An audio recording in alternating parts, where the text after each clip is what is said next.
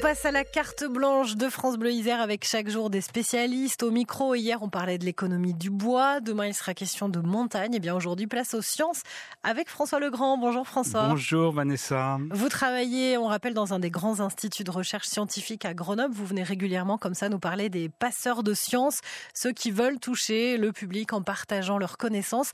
Et ce matin, vous avez un hommage à ceux qui savent prendre le temps d'apprécier l'apéritif.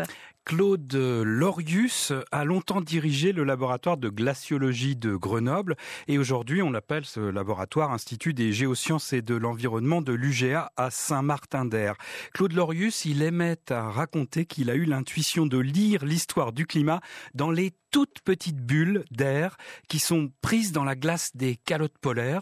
Et comment il a eu cette idée En regardant fondre son glaçon dans un verre de whisky? Claude Lorius qui donc est décédé le 21 mars dernier, il était un petit peu le pionnier des lanceurs d'alerte sur Il s'est éteint à l'âge respectable de 91 ans. Conjonction curieuse, la veille, le groupe intergouvernemental d'experts euh, sur l'évolution du climat, le GIEC, publiait la synthèse de son sixième rapport alarmiste. En 1956, Claude Lorius euh, part en Antarctique et pendant un an, en isolement presque total, il étudie la glace et conçoit comment on y lit le climat. Alors justement, comment on lit euh, le climat dans la glace? Eh Chaque hiver, il tombe euh, de la neige, enfin quand ça va bien, hein, surtout au niveau des, des, calottes euh, polaires. Et vous le savez, Vanessa, on le sait tous, la neige, elle est composée finalement essentiellement d'air, c'est ces petits cristaux qui emprisonnent de l'air.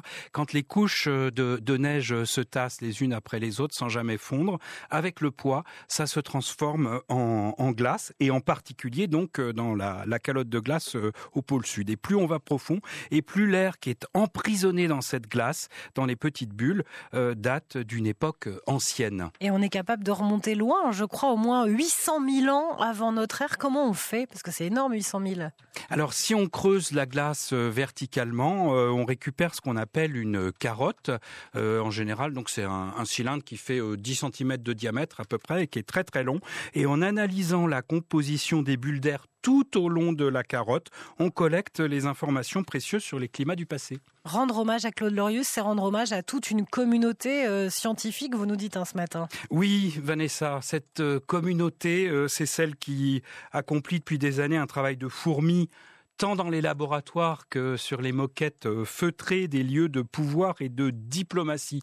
Au sein du GIEC, depuis plus de 30 ans, ils ont fait d'une problématique qui était vraiment purement scientifique, une problématique cognitive, un, une véritable question de, de société. Et vous nous dites aussi qu'ils sont en train d'en faire une question industrielle. C'est un peu la deuxième euh, révolution euh, entre les liens, euh, dans les liens entre la science et, et, la société pour ce qui concerne les sciences du climat. Si on peut considérer que la création du GIEC était la première de ces révolutions, les climatologues, aujourd'hui associés aux météorologues qui ont des prévisions à beaucoup plus court terme, développent des services climatiques aux entreprises. C'est pourquoi faire? Ça?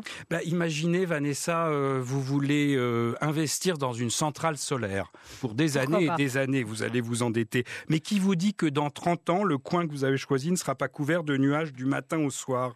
Ce sont les services climatiques euh, qui vont vous aider à rechercher les solutions les plus durables pour le long terme. D'accord, intéressant, effectivement. Donc la première révolution, c'est de passer d'une question de labo à une question politique. Et la deuxième révolution, c'est de passer à une question industrielle. De très beaux défis qu'ont relevé donc euh, les climatologues en se transformant en passeurs de science. Et tout ça est parti d'une question d'apéro. Ouais, c'est ça qui est dingue aussi. On y pensera quand on prendra euh, l'apéro. Merci beaucoup François de nous parler de science avec des vrais mots.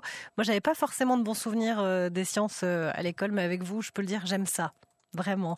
Vous me flattez. Petite question, pour ceux qui regardaient France 3 Alpes en même temps, on a vu des très belles images euh, animées. Vous pouvez nous en dire un mot? Oui, c'est un film d'animation de qui dure 15 minutes, qui est disponible sur YouTube gratuitement et euh, qui euh, donc a été produit par Icebreaker. Euh, qui est un, une société de production. Donc c'est un c'est un film type euh, BD qui raconte la vie de Claude Lorius. Voilà, c'était très joli. On a vu des très belles images en même temps. Merci beaucoup François Legrand. À très bientôt pour une nouvelle euh, carte blanche.